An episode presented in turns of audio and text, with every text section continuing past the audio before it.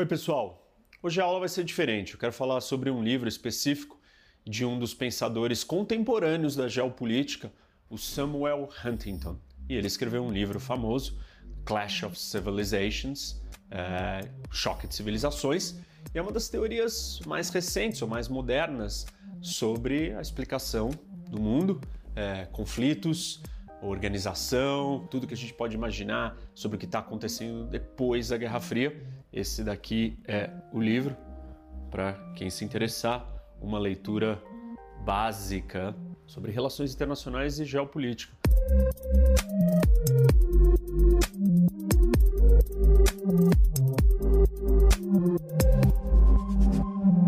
Antes do livro, Huntington publicou um artigo em 1993, o livro só veio sair em 1996. O artigo que ele escreveu na Foreign Affairs, que é uma revista é, acadêmica de política internacional, publicada bimestralmente, e ela, quem puder, quem gostar, não é muito barata, mas é interessante só em inglês, claro mas aqui só acadêmicos, grandes pensadores, figuras políticas é, relevantes do mundo. Cada dois meses é, uma edição nova e tem um monte de assuntos. O primeiro artigo do Huntington foi escrito aqui. Ele responde a um outro livro de um outro pensador que tinha sido aluno dele por um acaso, que é o Francis Fukuyama, que se chama O Fim da História.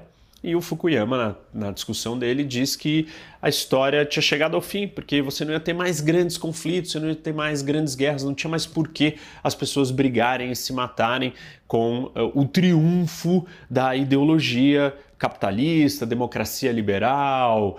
Então não tinha mais por que a gente ter esses conflitos e a gente chegou ao fim da história. Nesse sentido, o Huntington vem e responde com um artigo e diz é, e questiona, na verdade, o choque de civilizações e traz uma tese de uma mudança de paradigma ou de perspectiva para a gente entender como que a política internacional iria funcionar a partir daquele momento em diante. O livro do Huntington ele é importante ou relevante porque depois do 11 de setembro nós temos um questionamento e todo mundo para e quer entender o que está acontecendo no mundo. Por que os ataques terroristas? Por que é, agora isso?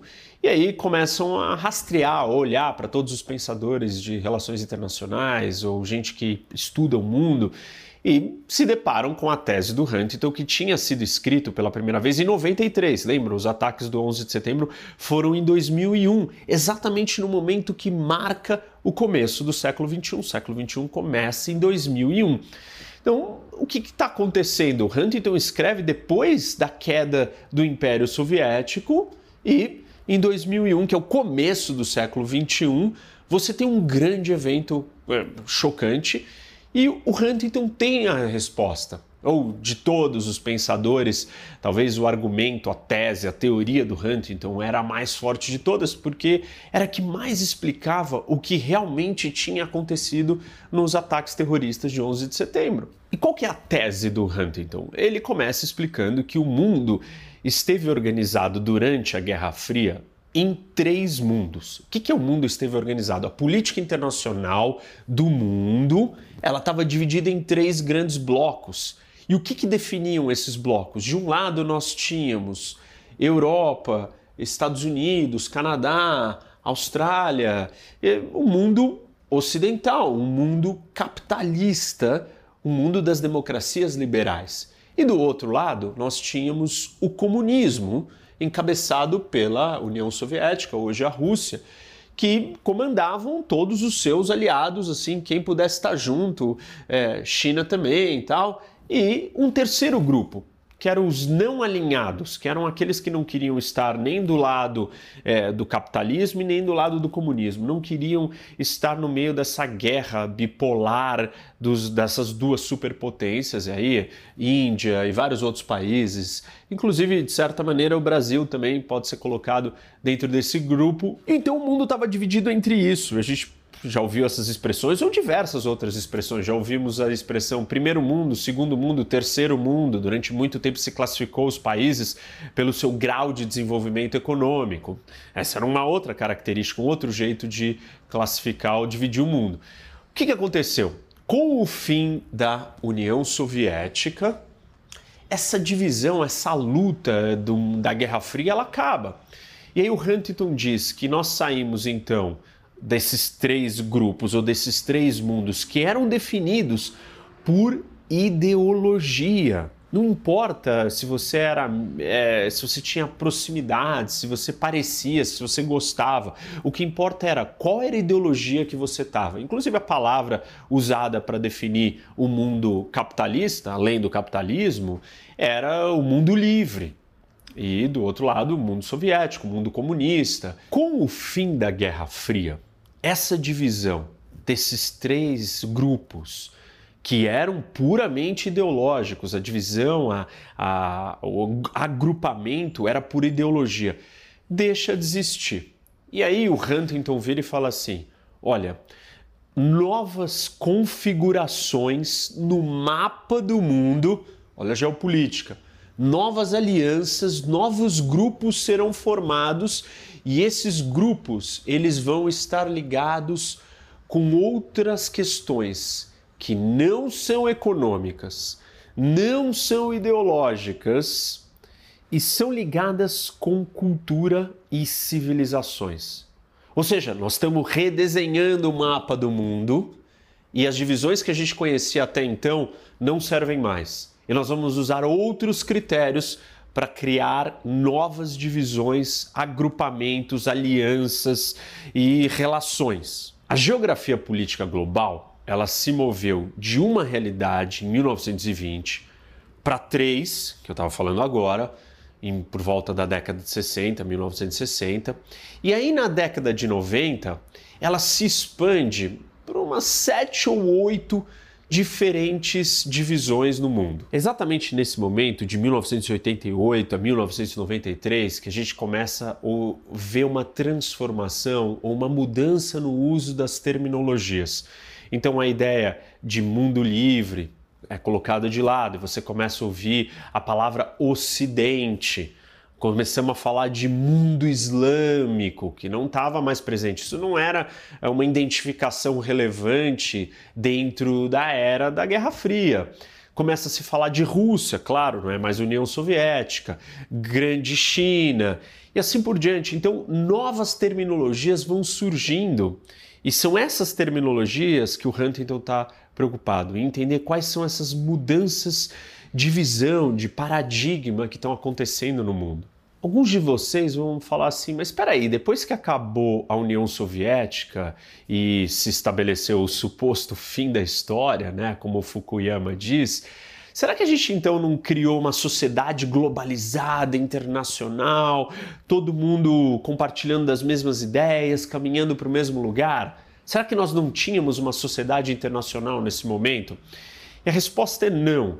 Nós até temos um sistema internacional. E aí um outro pensador das relações internacionais, o Hadley Bull, faz parte da escola britânica de teorias das relações internacionais, ele explica muito bem o que, é um sistema né, internacional, uma ordem internacional, mas ele também coloca os critérios necessários para que a gente tenha uma sociedade internacional. E aí ele fala da, do compartilhamento de valores, ideias, culturas. E certamente a gente não tinha nos anos 90, não tinha no começo do século 21 e não temos hoje uma cultura universal de todos os países, de todos os povos. A gente não compartilha dos mesmos valores. Talvez a ideia de globalização dê uma noção de que sim, que nós estamos todos convergindo para o mesmo lugar mas junto com a força da globalização, nós estamos assistindo uma outra força, ou várias outras forças. Uma delas é a do nacionalismo, outra são as forças culturais, as forças religiosas. Então, nós estamos assistindo uma ascensão anti-globalização também. É como se a gente imaginasse um cabo de guerra, onde de um lado estão puxando para a globalização e do outro tem uma força resistindo, falando: não, não, peraí, eu, eu não quero isso daí, eu não tenho nada a ver com vocês, eu não sou parecido. Que são essas outras forças, seja forças nacionais, seja forças religiosas, culturais. O fato é, não existe uma identidade universal, não existe uma cultura universal da Terra, do, dos seres humanos. Nós ainda estamos muito divididos. Talvez a globalização nos dê uma falsa sensação de que pronto, nós estamos unificados e a gente está todo mundo consumindo a mesma coisa, é, ligados, conectados, se comunicando entre si, é, vivendo dentro de uma realidade virtual em conjunto e, e, pronto, acabou. As nossas diferenças que existem, elas são secundárias, elas não são importantes. Só que não é isso que está acontecendo. Realmente essas diferenças elas são reais e elas estão presentes. Então nós não temos uma realidade única. Olha que interessante. É, a pergunta que se fazia na época das, dos agrupamentos ideológicos durante a Guerra Fria era de que lado você está. A pergunta que começa a ser feita depois do fim da Guerra Fria é: quem é você? Quem sou eu? E o que o Huntington identifica, e que é muito real e faz muito sentido, é que existe uma crise de identidade as pessoas não conseguem mais se encaixar, elas não sabem quem elas são. Antes você estava no, no bloco capitalista, liberal, democrático ou no comunismo. Agora você está em qual bloco? A quem você pertence? Qual é a sua ideologia? Na verdade, a pergunta sobre ideologia ela para de fazer tanto sentido e as pessoas começam a se perguntar: quem sou eu? Em parte, essa pergunta surge porque nós estamos vivendo numa uma realidade que as coisas são muito parecidas. Apesar de eu acabar de dizer para vocês que nós não somos iguais e não encontramos essa identidade universal, você tem uma, uma ideia, uma sensação de que está tudo igual. Você consome a mesma música, assiste o mesmo filme, está na mesma rede social, ou enfim, está fazendo as coisas são muito parecidas, tudo virou uma commodity, tudo virou produtos convencionais, entretenimento, arte, cultura, tudo ficou meio parecido. Só que se todo mundo é igual, você não é ninguém, você não tem identidade própria, você não sabe quem é você se todos são iguais a você ao seu redor. Essa crise de identidade é o ponto inicial da onde você vai começar a buscar, não, peraí, mas tá bom, eu compro a mesma coisa, assisto o mesmo filme, escuto a mesma música, mas isso não me satisfaz, porque eu não sou igual a você, ou eu não quero ser, eu quero ser eu, e quem sou eu? E você entra numa busca de se conhecer e se entender. E essa busca, ela faz nós olharmos para as nossas tradições para nossas diferenças, para o nosso passado, aquilo que nos traz um significado de ser único, de ser quem você é e não ser uma simples peça de commodity igual a todo mundo consumindo ou vivendo do mesmo tipo de entretenimento ou cultura padronizada. Uma curiosidade, se nós estávamos vivendo na era das ideologias, né, onde você tinha todas essas brigas ideológicas, as grandes ideologias do século XX, liberalismo, comunismo, socialismo, democracia social, anarquismo, democracia cristã, nacionalismo, marxismo, fascismo, todas têm uma coisa em comum. Todas foram criadas, disseminadas e desenvolvidas pelo Ocidente. Nenhuma outra civilização gerou tantas ideologias significantes quanto o Ocidente.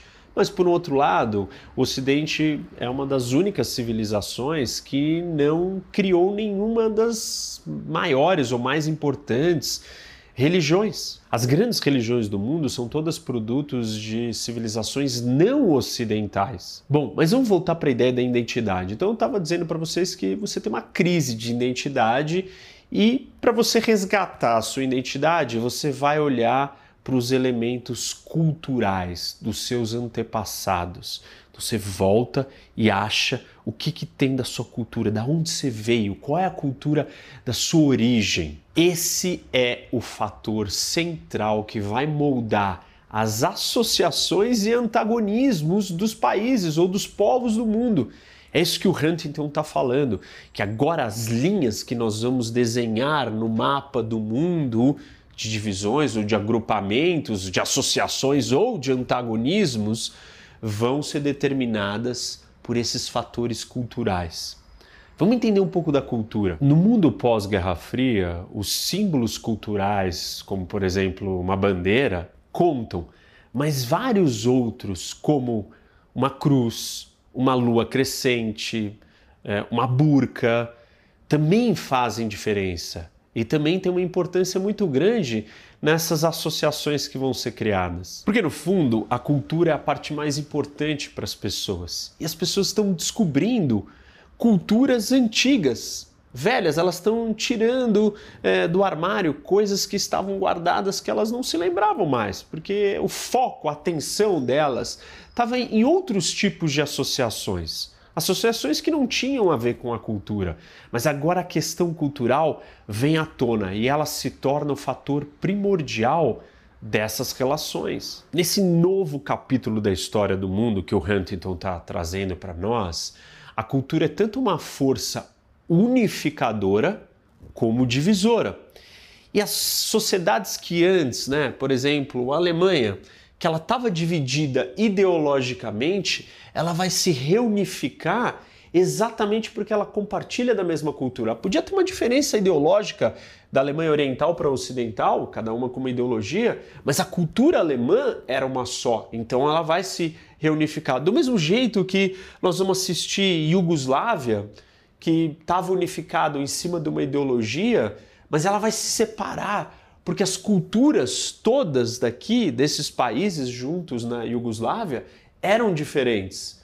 Então a cultura passa a ser o fator mais essencial que vai definir como que nós vamos se comportar. Antes que vocês perguntem se as culturas vão determinar, e aí obviamente que a gente começa a olhar para o mapa e se perguntar, mas espera aí, quais culturas não estão juntas então que são iguais? E claro que a gente olha para a Coreia. Mas a Coreia é exatamente uma, uma coisa antiga, remanescente da Guerra Fria. É uma divisão ideológica que foi criada e, eventualmente, isso daqui vai ser unificado. Existem forças políticas que estão segurando, mas isso é um dos últimos redutos que sobraram de uma divisão ideológica, que não faz sentido do ponto de vista cultural. A cultura, em algum momento, vai prevalecer, vai triunfar porque isso é artificial. Do mesmo jeito que o que estava acontecendo aqui na Iugoslávia era artificial, do mesmo jeito que grandes partes da Ásia Central, dominadas pelo Império Soviético, eram contidas dentro de uma estrutura ideológica e política e não cultural. E o elemento cultural separou eles, e por isso que eles não estão unificados, e separou e criou vários outros países. Então, vários países foram criados é, alguns foram unificados porque a cultura era a mesma. Essa cultura ou identidades culturais no nível mais básico, quando elas são expandidas e colocadas no nível macro, no maior de todos, elas se tornam identidades de civilizações. E essa é a base do que o Huntington começa a explicar, que vão ser essas grandes alianças, as alianças entre civilizações, ou a formação de grandes civilizações que vão diferir umas das outras, mas isso está embasado ou é construído em cima das identidades culturais, que se tornam as identidades das civilizações. Inclusive, o Huntington explica que as diferenças de desenvolvimento econômico elas se explicam por características culturais ou seja, você tem um fator cultural. E é alguma coisa que a gente está muito acostumado, né? Quantas vezes nós aqui no Brasil não falamos, ah, isso é um problema cultural, ah, não, o Brasil nunca vai mudar, ou para mudar isso tem que mudar a cultura. A gente reconhece a força da cultura na maneira como a gente faz as coisas, seja no jeitinho brasileiro, ou seja na nossa capacidade de adaptação e modelar ou se moldar a solução de novas situações ou problemas.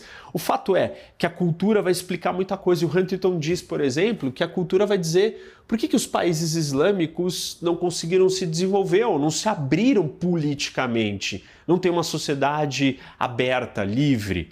E outras culturas, como do leste da Ásia, podem explicar sucessos econômicos de Coreia, Japão e outros assim por diante. Bom, vocês estão percebendo então que a base da organização do mundo é a cultura. Só que a cultura ela não é só cultura, não são só histórias, é, símbolos incomuns, idioma. Você tem um elemento muito importante que o Huntington coloca como parte dessa definição de cultura. E na verdade, ele coloca essas duas forças como a base das civilizações, que é cultura e religião. Esses dois elementos são os que formam as civilizações. Civilização é definida, constituída pela soma da sua cultura, que o idioma né, é uma parte principal ou central disso, com as suas religiões.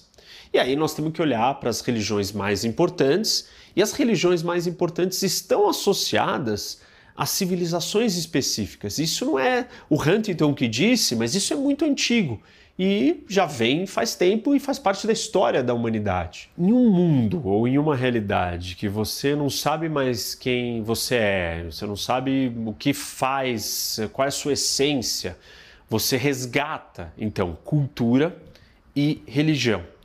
E esses elementos, eles ajudam a te distinguir e ser alguém, ser especial, ser único.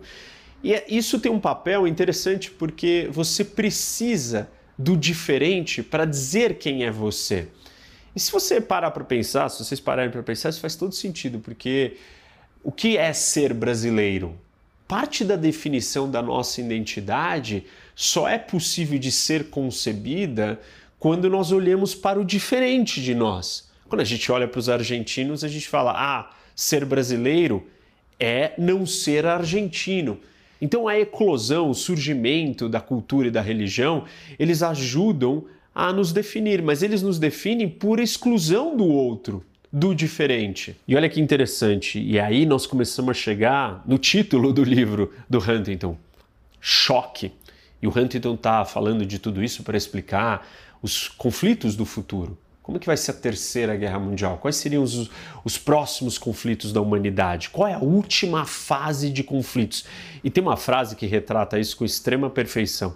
Não se pode ter amigos verdadeiros sem verdadeiros inimigos. A menos que nós odiemos aquilo que não somos, nós não vamos amar o que somos. E olha que interessante, será que isso não explica bastante do que a gente vive no mundo de hoje? 2021. Para você amar o que você é, você precisa odiar aquilo que você não é. É triste e nós não estamos fazendo uma avaliação moral ou se isso é bom, se é o melhor, mas isso é uma avaliação descritiva do que está acontecendo. E, no meu entendimento, parece que o Huntington é muito preciso nessa análise. Ele faz isso, ele fala disso em 1993 a primeira vez. Depois ele fala de novo em 96. O fato é que nós estamos em 2021 e isso está cada vez mais presente. Parece que cada vez mais para a gente nos amar ou nos entender ou nos reconhecer ou entendermos quem somos, a gente precisa detestar, odiar ou encontrar um diferente que me ajuda a dar limite para quem sou eu. Claro que se vocês pararem e pensarem, vocês vão concluir comigo: ah, mas isso não é uma novidade, Rene. Boa parte da história da humanidade foi assim. A gente está redescobrindo então. E é isso que o Huntington está falando. Ele diz que nós estamos redescobrindo essas formas de associação e definição. É que com a evolução, Estado-nação, democracia, justiça, comunicação em massa, globalização, parece que esses ódios não fazem mais sentido, mas eles estão super presentes, de uma outra forma e organizados de uma outra maneira. Não uma maneira inédita, uma maneira que já estivemos organizados assim, talvez, Afinal de contas, essa, esse choque, ou essas guerras, ou essas associações religiosas e culturais e, ou civilizatórias já aconteceram em vários momentos. Eu já vou falar disso. Falar de religião também no mundo moderno, globalizado, parece estranho. Por quê? As pessoas é, se acostumaram, principalmente no, nas sociedades democráticas, com a noção de secularismo. Uma sociedade secular, uma, um Estado laico, aonde o Ocidente, os pensadores do sistema político ocidental, democrático, da sociedade aberta, Estado de Direito, foram lá e separaram a religião do Estado. E isso é uma grande transformação que acontece no Ocidente. E claro, quando o Ocidente ganha a proeminência que ganhou, coloniza quase que o mundo inteiro, domina o mundo todo, é a civilização em ascensão e a civilização dominante por tanto tempo, na esfera internacional, a religião também é colocada de lado. Não é só na doméstica, não é só dentro dos Estados Unidos, dentro do Brasil ou dentro dos países da Europa que religião é separada da política. Na esfera internacional isso também acontece. Mas, com o fim da Guerra Fria e a volta da necessidade da identidade, e essa identidade vinda dos nossos antepassados, culturais e religiosos, o Huntington está dizendo que a religião está sendo colocada no centro da discussão geopolítica mundial. Então vamos falar das civilizações, porque esse é o nome do livro, Choque de Civilizações. O que são as civilizações? Eu já disse para vocês que as civilizações elas são compostas por dois elementos, cultura e religião. Essa é a tese do Huntington. De muitas maneiras, a história da humanidade é uma história de civilizações. As civilizações foram as grandes identidades por muito tempo. Antes de nós termos os estados, nações, ou termos feudos ou outras coisas, nós tínhamos civilizações. Então elas já existiram. Existe muita discussão é, e muito debate sobre o que é uma civilização, quais países, quais culturas compõem a civilização. Eu quero apontar aqui para vocês seis temas, seis tópicos, seis elementos que constituem ou fazem parte de todas as análises diferentes que se tem por aí sobre civilização. Ou seja, tem seis assuntos ou seis jeitos de ver a história das civilizações que quase todos os pensadores concordam nesses seis. Então, o primeiro deles qual que é?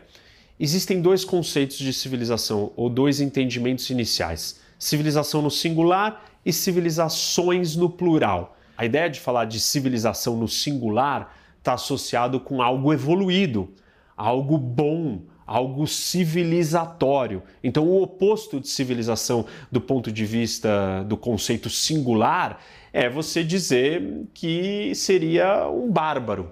Então, quando você usava a palavra civilização, você estava querendo dizer que você é mais desenvolvido, mais racional, mais organizado, mais evoluído. Essa é a definição singular. E no plural, você diz que existem múltiplas civilizações ou múltiplas maneiras de ser evoluído. Você iguala quase que todas as outras e só fala: olha, nós temos diferenças culturais, de idioma, de religião, do que for, mas nós estamos no mesmo patamar. Então, esse entendimento é comum. Todos os pensadores do assunto concordam com isso. E claro que aqui nós não estamos falando de civilização no singular.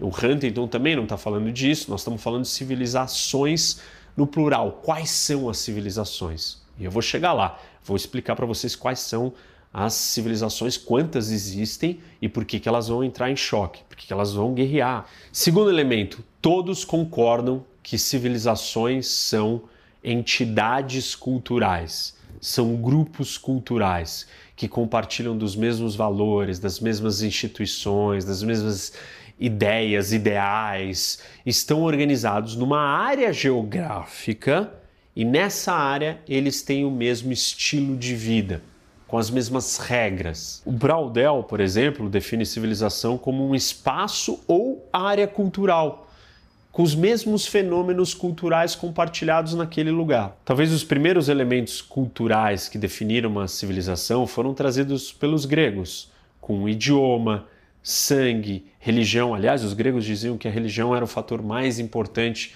para determinar uma civilização. E o que distinguia os gregos dos persas era exatamente essas diferenças de, de idioma, de religião, de valores e, e do estilo de vida. Em grande medida, as grandes civilizações da história da humanidade elas estão organizadas ou se sobrepõem às grandes religiões. Nós podemos olhar aqui para a Itália e o sul da Itália é diferente do norte da Itália.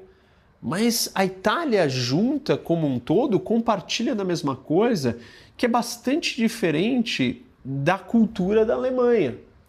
Mas mesmo a Alemanha e a Itália compartilham dos valores ou de uma cultura europeia que é totalmente diferente de uma cultura indiana. E essa ideia nos traz o terceiro ponto, que as civilizações são abrangentes. A civilização é uma totalidade, ela é uma combinação, né? Você tem níveis de identidade. Ninguém tem uma só identidade. Nós temos múltiplas. Então, você é brasileiro, mas essa não é a sua única identidade. Você nasceu numa cidade. Qual é a sua cidade? Aliás, antes da sua cidade, qual é seu bairro? Então você nasceu num bairro, você nasceu numa cidade, essa cidade está dentro de um estado, esse estado faz parte de um país, esse país está dentro de uma região do mundo, essa região do mundo talvez tenha algo em comum com outras regiões ou outros lugares geográficos antes da gente definir a humanidade. Então imagina que se a gente começar de cima, qual a nossa maior identidade? Somos seres humanos, lá em cima. E depois, o que, que vem abaixo disso? Civilização. A civilização é a mais alta antes da humanidade. A gente começa aqui com a nossa identidade mais básica. E não é o bairro, mas é o quê? A nossa família. Da onde você veio, qual é seu nome, seu sobrenome. E dali você vai adicionando outros níveis de identidade até você chegar no civilizatório. Acima do civilizatório ou da civilização, só tem a identidade da espécie humana. Obviamente que esse alto nível de identidade não tem fronteiras claras. Então você pode estar compartilhando uma identidade daqui com alguém aqui. Então as civilizações elas conseguem transcender regiões geográficas e fronteiras e elas não estão bem demarcadas é você tem algum nível de generalização, senão você não consegue dizer nada. E aí vem um pouco das críticas, eu vou falar delas depois, vou responder a essas críticas que as pessoas não gostam da teoria do Huntington. Uma civilização ela pode ser grande ou pequena. A civilização que engloba a China, obviamente que ela é grande, mas a civilização que engloba o Japão, ela é muito menor. Ficou claro isso, pessoal? Existem níveis de identidade. A civilização é o nível mais alto antes do nível da humanidade. Vamos para o quarto elemento. As civilizações são mortais. O que, que significa isso? Civilizações acabam, elas deixam de existir, elas se transformam, elas se fundem, elas são exterminadas, elas são conquistadas, elas são assimiladas, elas estão em movimento, elas se transformam. Exemplos de civilizações que não existem mais aqui no continente americano: civilização maia, asteca, inca, elas existiram, mas elas morreram, elas acabam. Civilizações, elas são organismos vivos em movimento e em transformação. Cultura muda. Demora, mas muda. Então, civilizações podem deixar de existir. Quinto elemento: civilizações não são políticas. O que, que eu quero dizer com isso? Não existe uma organização de justiça, de coleta de imposto, de Estado, de exército de uma civilização. Civilização ela pode englobar múltiplos estados ou ela pode ser uma federação, uma confederação.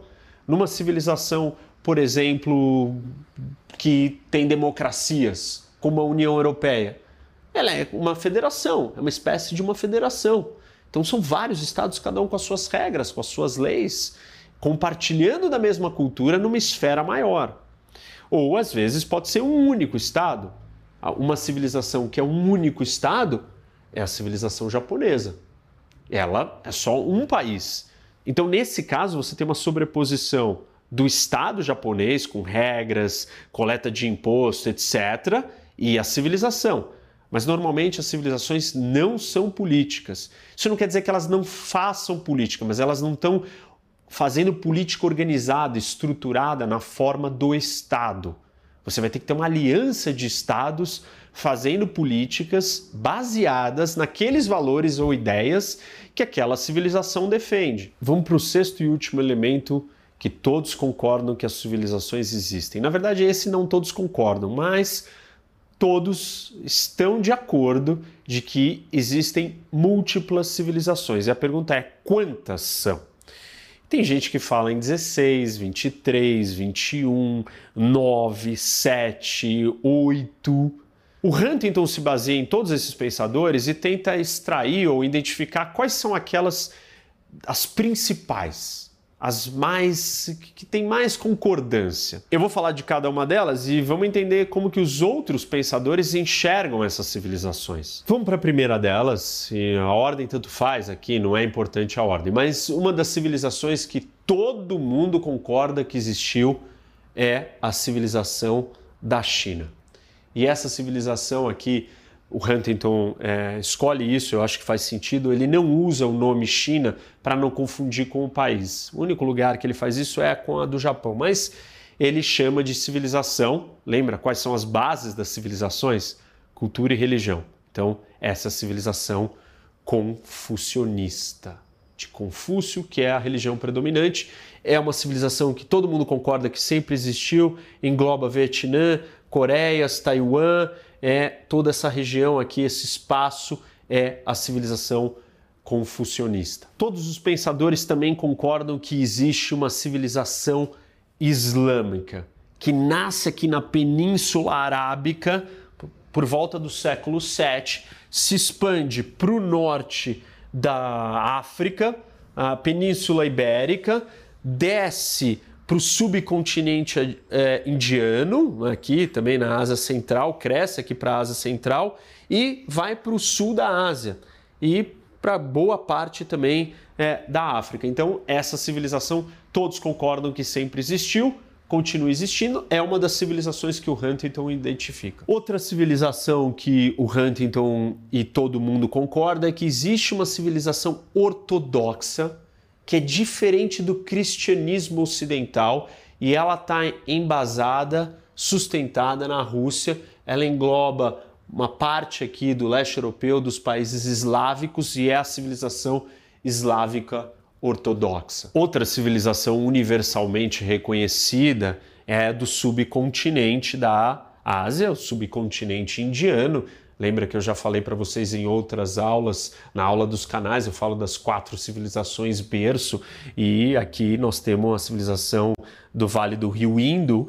Ao longo da história sempre existiram civilizações aqui, foram chamadas de indiana, índica ou hindu, de hinduísta que a base dessa civilização, ou de todos esses povos que viveram aqui, sempre foi a religião hinduísta, que tem uma origem dois, três mil anos é, antes de Cristo. Você já tinha a presença reconhecida. Huntington também reconhece e chama ou classifica essa como uma das civilizações da atualidade. Vou falar para vocês agora de algumas civilizações que elas já não são tão reconhecidas por todos com clareza, mas o Huntington é, delimita elas e, enfim, chama é, de civilizações e coloca elas na lista, que é a África subsaariana.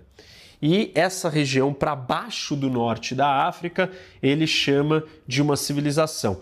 Mas ele diz que muita gente não concorda que a África, que exista uma civilização africana, porque parte ou a grande parte do norte toda está está dentro da civilização islâmica. E aqui no sul você teve a influência do colonialismo, a presença dos franceses, holandeses, ingleses e uma série de outros países, então não dá para chamar isso daqui de uma coesão cultural única. Você ainda tem casos específicos como o da Etiópia, que não se encaixa em nenhuma das civilizações. Eu vou falar depois da Etiópia, porque ele é um caso à parte, ela não faz parte nem da civilização islâmica, nem da africana, nem da ocidental, nem indiana, nenhuma delas tem uma história única, um império, enfim, o idioma, tudo é diferente aqui. E no sul ou no resto aqui da subsaariana, você vai ter o problema dessas influências de idiomas diferentes, da religião cristã que foi trazida pelo ocidente para cá, mas ele acredita que mesmo assim a África é uma civilização e ela vai estar centrada na África do Sul ou Nigéria. Nigéria é muito fragmentada, muito problemática, muito dividida ainda. Então ele acha que a África do Sul é o país que vai liderar é, a cultura africana que está surgindo, que é a mistura de todas essas diferenças, mas existe essa distinção. Vamos para outra civilização, eu já falei dessa, essa daqui é peculiar, que é o Japão. É, poucos pensadores chamam ou entendem que o Japão seja uma civilização por si só, É, vários deles dizem que Japão e China fazem parte de uma civilização oriental, outros colocam o Japão dentro da civilização chinesa. O Huntington diz que não, é, o Japão nunca foi conquistado, não foi invadido, é uma sociedade homogênea, separada as influências das grandes religiões não entraram dentro, não é o cristianismo, não é o islamismo, mas também não é o confucionismo. Você teve a chegada do budismo, mas foi, foi assimilado, e quando eu falar do budismo isso vai ficar mais claro. Mas ele considera o Japão uma civilização única, aliás, é a única civilização que é só um país. Temos obviamente, a civilização ocidental, que no começo era a civilização europeia e com a expansão e colonização ela incorporou a América do Norte, Europa e Austrália e Nova Zelândia. Então, a civilização ocidental, já falei dela, é, enfim, ela traz todo esse peso na história. Foi a civilização que dominou o mundo por muito tempo, né? Seja com colonização, seja nas guerras, com invenções do nacionalismo, do Estado-nação, todas essas ideologias que eu já citei para vocês. Então, elas, a civilização ocidental tem um papel importante, mas é exatamente a queda da civilização ocidental que permite que as outras civilizações comecem a florescer. Como assim queda? Queda que quando a gente termina a Guerra Fria, quando você termina a Segunda Guerra Mundial, as colonizações acabam, os países começam a ganhar autonomia e a última divisão que foi criada pelas ideologias, criado pelo Ocidente, também é destituída. E aí nós temos então o surgimento das outras identidades vindo à tona e por causa dessa perda de poder da civilização ocidental, não quer dizer que a civilização ocidental acabou e que ela não serve para nada, que ela é fraca, quer dizer que ela não tem mais o poder que ela teve em algum momento da história do mundo e isso permitiu que as outras civilizações voltassem para o palco da política internacional. Temos uma outra civilização da qual nós fazemos parte, que é a América Latina. E aí, alguns não consideram a América Latina uma civilização separada do Ocidente e chamam ela de uma subcivilização o próprio Huntington alerta e fala: não, se você perguntar para os latino-americanos, alguns vão dizer que eles não são ocidentais, mas outros vão dizer: como assim nós não somos ocidentais? Nós somos colonizados pelos europeus, que são a base da civilização ocidental. É, América do Norte está no mesmo continente que o nosso, também foi colonizada e descoberta depois. Mas o Huntington faz um paralelo ou faz uma explicação que ele divide os caminhos da Europa e América do Norte e da América Latina. Ele diz que a América Latina seguiu um caminho de desenvolvimento econômico diferente, um caminho de relação das religiões. A América Latina é predominantemente católica e a reforma que aconteceu na Europa fundiu o catolicismo com o protestantismo. Isso ainda não aconteceu, ou isto vem acontecendo talvez agora é, nos últimos tempos, a presença é, do protestantismo na América Latina, mas ainda assim é muito mais católica. Isso é um diferencial em relação à América do Norte e Europa. Para nós, particularmente, é, a civilização latino-americana não é uma coisa tão clara, principalmente porque nós falamos outro idioma e o próprio Huntington diz que o idioma é uma peça central e que só na civilização ocidental que a questão do idioma é mais solta, é mais misturada, mas também tem uma origem comum é, do latim, das línguas é, ou latim ou, uh, ou anglo-saxônicas, mas tem uma similaridade, uma mesma raiz, vai. Mas para nós aqui do Brasil, às vezes a gente não se acha latino-americano. Isso é uma coisa que cada um de vocês vai responder, né? Se, se, se perguntar se se vê como latino-americano, eu acho que grande parte do Brasil não olhar para dentro da América Latina como deveria é porque nossa identidade é diferente. Tem muito mais similaridade entre os outros, não só de idioma, mas de cultura que não tem com nós. Então parece que nós estamos um pouco separados disso naturalmente seríamos o líder dessa civilização. E o Huntington fala disso, mas ele aponta que porque nós somos diferentes, isso dificulte é, a nossa ascensão, a nossa liderança, a nossa preponderância na região. Nós temos uma outra civilização que é a budista.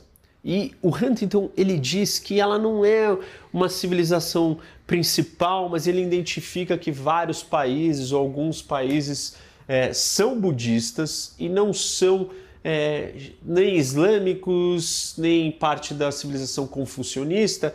E o budismo Mahayana, né? E o budismo ele tem duas vertentes, pouco parecido com o islamismo, que você tem os xiitas e os sunitas. No budismo nós também temos essa separação.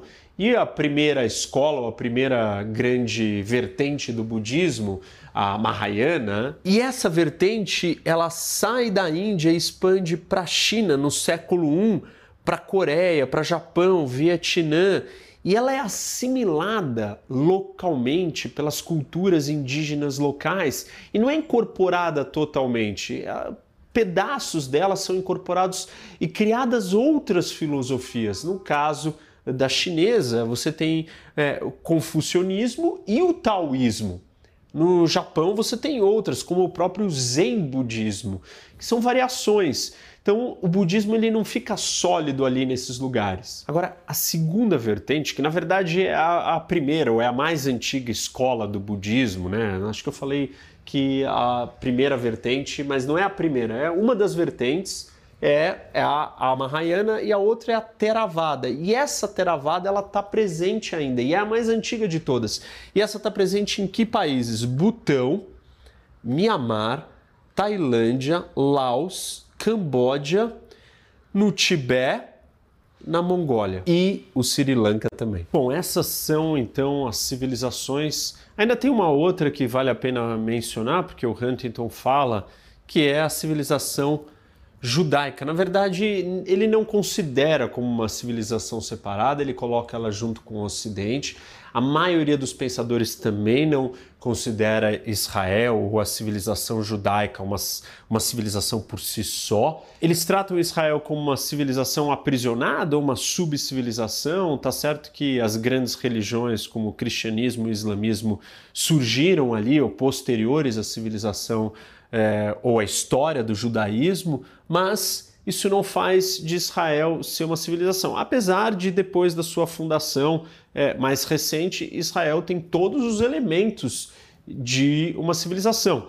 Um idioma à parte, uma religião única, uma cultura que foi preservada em todos os momentos da história onde o seu território, o seu povo teve conquistado, né, ou teve ocupada, e mesmo em outros lugares do mundo onde o povo judeu se espalhou mas não é considerada é, uma civilização e sim faz parte do Ocidente. Bom, qual que é a parte talvez mais importante da teoria do Huntington é que ele explica que nós estamos no último estágio de conflitos na humanidade. Ele fala que nós evoluímos de conflitos entre príncipes e monarcas para estados, nações, para ideologias e agora então chegamos no último, no estágio final de conflitos que seria o estágio das civilizações. Ou seja, as civilizações vão entrar em choque. Mas por que, que isso não aconteceu antes? E aí ele explica algo muito interessante e óbvio, e que a geografia, a geopolítica nos mostra isso faz tempo. A maioria das interações entre as civilizações não aconteceu, e quando elas aconteciam eram esporádicas, pontuais e limitadas basicamente pela questão geográfica. Então, aquelas quatro civilizações berço que eu já falei para vocês, é, do Nilo, é, do Tigres e Eufrates, do Indo, do Amarelo e Yangtze, é, elas não se encontraram. Você tem raros momentos de encontro entre civilizações, a geografia, as distâncias, os meios de transportes, a capacidade de você acessar tudo isso não acontecia. Você tinha comércios esporádicos, a maioria das trocas, das guerras, das brigas era entre civilizações, ou seja, internamente. Os gregos são um exemplo disso. Existem momentos que têm choques com outras civilizações e são momentos de conquista, extinção, domínio, é, mas eles não são a maior parte da história. Por exemplo, até 1500, as civilizações aqui mesoamericanas, elas não tinham contatos nem entre si e muito menos com o resto do mundo. As navegações, as transformações de tecnologia e de transporte, principalmente que o Ocidente traz, permitem que as civilizações comecem interagir mais. Começando no século VII, antes mesmo das navegações europeias, nós começamos a ter um contato intercivilizacional. E isso vai acontecer entre a civilização islâmica e a ocidental, e a civilização islâmica e a civilização hindu com a Índia. Aí você começa a ter alguns choques, algum contato mais presente. China e Índia podiam ser eventualmente invadidas tal por outras civilizações, mas isso não era é, não era recorrente, não era toda hora. As instabilidades, como é, eu falo sempre para vocês, dentro da China, ou dentro da Grécia, ou em vários outros lugares, eram estabilidades internas das civilizações, não entre uma e outra. Depois desses períodos de é, interações esporádicas ou limitadas e de dominação, subjugar a outra civilização, nós tivemos muito tempo de história, alguns séculos aí, aonde uma civilização predominou. E eu contei isso para vocês, a civilização ocidental. Pra vocês terem uma ideia, em 1800 a civilização ocidental controlava 35% da superfície da Terra. Em 1867, 68% da superfície da Terra. E em 1914, 84% da superfície da Terra. Por isso que eu falei para vocês no começo que a gente parte de 1920 de um mundo único, de um grupo, que era a civilização ocidental no comando, para um mundo triplo durante a Guerra Fria, que era o mundo comunista, o capitalista e os não alinhados, para agora então um mundo de oito civilizações ou de oito grupos. O que, que deu essa predominância ou esse avanço da civilização ocidental? Tecnologia principalmente os meios de transporte, a capacidade de você acessar territórios, navegação e tecnologia militar, capacidade de conquista, de armamento, de organização militar, de disciplina. Tudo isso permitiu que o Ocidente dominasse as outras civilizações e acessasse, chegasse nelas. Antes ninguém conseguia chegar, era pura geografia, que mais um dos elementos da geografia se apresentando para nós. Vamos lá. O Huntington fala o seguinte para nós: as linhas de encontro das civilizações vão ser os campos de batalha do futuro. The fault lines between civilizations will be the battle lines of the future. Essa é a frase dele do livro, essa frase é muito importante. Vamos entender então. Os pontos ou as linhas de encontro das civilizações serão os campos de batalha do futuro. Olha o insight do Huntington. Aqui, entre Paquistão e Índia, o que, que nós temos? Um encontro de duas civilizações. Qual?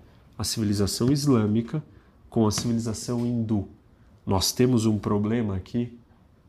Com certeza. Aqui é um conflito, né? existe a disputa, a rivalidade é, entre Paquistão e Índia. Os dois são potências atômicas. Talvez esse é um dos lugares mais propensos a uma guerra atômica.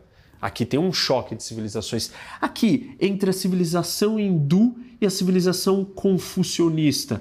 Nessa fronteira, tem problema? Tem. Quem não assistiu o meu vídeo, A Maior Guerra do Mundo, China e Índia, é um dos vídeos mais assistidos do canal, exatamente do choque, da disputa territorial que existe aqui entre a civilização indiana e a chinesa.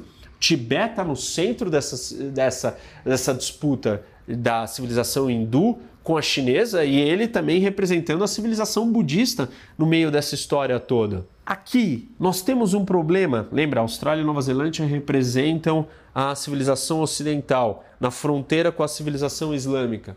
Temos. Tivemos um ataque é, terrorista em Bali, na Indonésia, onde tinham turistas só australianos. Então aqui temos uma tensão entre Japão e Rússia, uma civilização, a eslávica ortodoxa com a japonesa.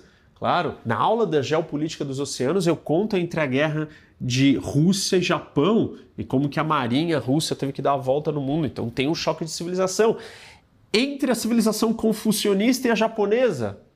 Claro que tem. Uma, muito conflito, muita tensão. O que mais? Vamos olhar aqui entre a civilização islâmica, na fronteira da civilização islâmica com a civilização ocidental. temos um problema? Certamente. Na fronteira da civilização ocidental com a eslávica ortodoxa, temos um problema? Estamos assistindo isso, Ucrânia e outros, todas as tensões aqui é, do leste europeu. Aqui no Cáucaso, eu tenho um vídeo sobre isso, uma aula que eu explico o conflito entre Armênia e Azerbaijão. Esse é um conflito civilizatório. Onde a gente olha no mapa, no Sudão, Sudão do Sul, o Sudão, tá? o genocídio em Darfur, é um choque de civilizações. Aqui, o encontro da civilização islâmica com a civilização é, ocidental na Europa, as fronteiras todas aqui, é, Mediterrâneo, Espanha, é, imigrantes, enfim, os encontros das civilizações são lugares de tensão. Vamos olhar aqui do outro lado nas Américas.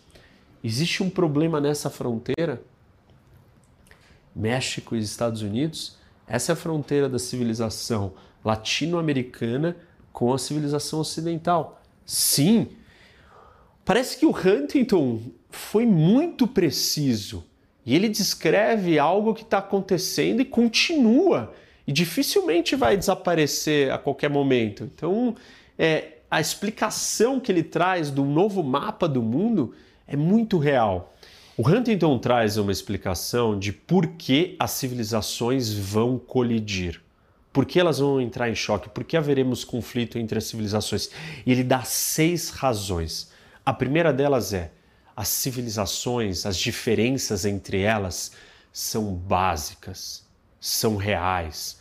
Nós não estamos falando de qualquer coisa, não é, ah, não, eu quero usar camiseta, você quer usar camisa. Não, não é isso é como a gente quer educar os filhos, é o que a gente acha que é o papel é, da mulher na sociedade, é como nós encaramos é, o que é justiça, como que a gente pensa sobre liberdade, sobre economia. São coisas muito básicas e as divergências são fundamentais, não é qualquer coisa que eu posso relevar, são coisas básicas e reais. Segundo fator, o mundo é menor. Como assim o mundo é menor? Hoje a gente sabe que quando uma mulher é atacada, é, violentada no Afeganistão, ela vai presa.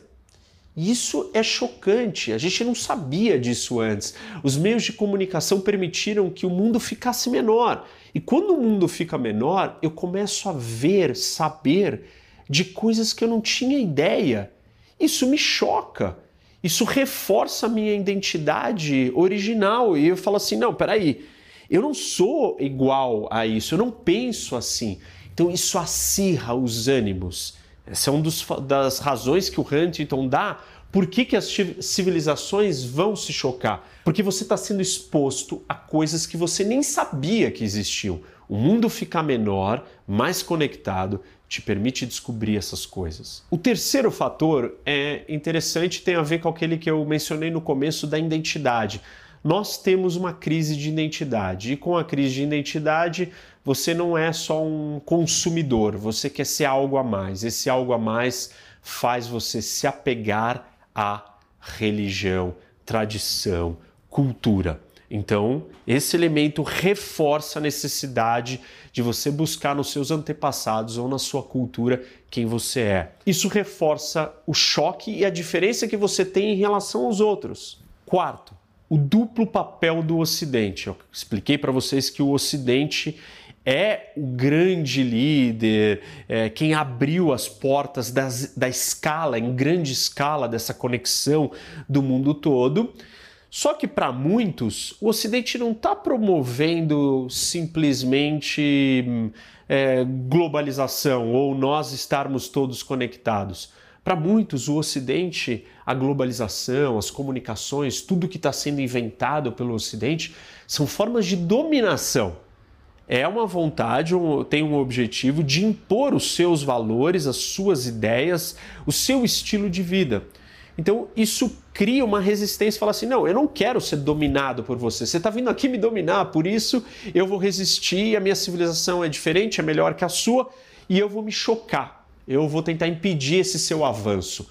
É, a, o papel do Ocidente ele é visto de uma maneira dupla ou dúbia. Quinta razão: as diferenças culturais são menos moldáveis, mais difícil de você chegar num acordo.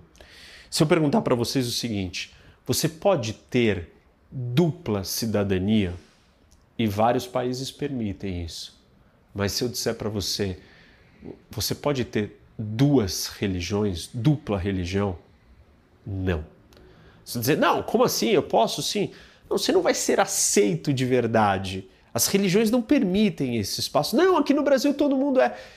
Você não está seguindo direito. Se você for falar com um padre, com um rabino, com um monge, com um sheik, eles não vão conceder isso, não vão aceitar, não vão achar que isso é normal.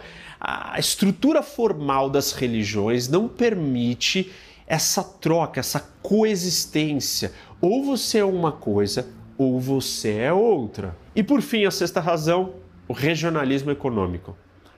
As civilizações estão se juntando em blocos econômicos, União Europeia, Mercosul e vários outros, União Eurasiana e por aí afora. Todos esses blocos são é, baseados nas similaridades culturais e religiosas que existem. E eles reforçam a divisão de civilizações. Eles reforçam, falam assim, ó, tá vendo? Eles estão se juntando porque eles são aquele grupo. Realmente nós temos que formar o nosso. E isso acirra a tensão e os choques. Gente, eu só quero aqui deixar registrado uma questão sobre as críticas. E eu acho interessante muitas pessoas questionam e falam assim: ah, mas dentro do, do, da civilização islâmica não tem a divisão entre os sunitas e os xiitas? Tem. E, mas então, como que vai, elas são da mesma civilização? O que, que o Huntington está dizendo é que existem diferenças culturais. E faz todo sentido o que ele está falando. Mesmo que você não concorde onde está a divisória de uma civilização, existem diferenças. E mesmo que você não concorde é, quais são as civilizações, ainda assim, as diferenças culturais e religiosas têm movido o comportamento, as ideias, as divergências do mundo. Isso é uma realidade. Você pode pensar assim: não, mas eu, eu não me sinto parte da civilização latino-americana. Você tem que colocar isso dentro de um contexto mundial, dentro do contexto do tabuleiro do mundo. Quando você está na Austrália ou está na Europa, quando você encontra um hindu, um africano, um, um eslávico ortodoxo ou um argentino, quem é o mais parecido com você? O argentino. Pode ser que quando você pensa Brasil e Argentina, você fala, não, mas a gente não tem nada a ver com a Argentina, não temos nada a ver com a Colômbia. Nós não temos nada a ver quando compara um com o outro, mas quando você coloca isso no patamar máximo de todas as civilizações juntas, a mais próxima de nós, os mais próximos, são os argentinos, são os colombianos. Quando você está viajando, eles são os seus primeiros amigos. E a mesma coisa com os europeus. Você vai dizer, não, mas a gente veio da Espanha, colonizado do Portugal e da Espanha. Mas Portugal e Espanha têm mais em comum com o resto da Europa do que com o Brasil, com a Argentina, com o Chile. Essas diferenças elas têm que ser colocadas em comparação, em contexto, quando nós estamos falando do mundo inteiro. E ela existe. Os, apesar das disputas internas entre os sunitas e os xiitas, eles ainda assim, quando se deparam com a civilização confucionista ou a hindu, eles falam: não, peraí, nós somos parecidos, nós somos algo em comum. Então, o insight do Huntington é dizer que o mundo vai brigar e vai entrar em conflito, em choque, por causa das diferenças culturais. E esse insight é muito poderoso. E a gente está assistindo isso com nacionalismo, com refugiados, com imigrantes, com antiglobalização, com todos os movimentos que nós estamos assistindo contra o movimento de conexão do mundo inteiro. Por quê? A geopolítica explica isso e eu falo disso na aula introdutória, uma visão de mundo da geopolítica que é a mais importante quando eu falo do amor herdado e do amor adquirido. O amor herdado, ele vem da terra, do lugar que você é. E por mais que você adquira um amor novo, você do Egito, que é alguém da Suécia, tudo bem, mas esse amor vai entrar em choque com o um amor que você tem da sua terra, do local da onde você veio, do território, da geografia. E essa é a geopolítica pura. Bom, espero que vocês tenham gostado. É, não esqueça de dar like no vídeo, seguir o canal, ativar o sininho para receber notificação. É, tem sempre vídeo novo e compartilhar com seus amigos para vir debater com o professor Rock.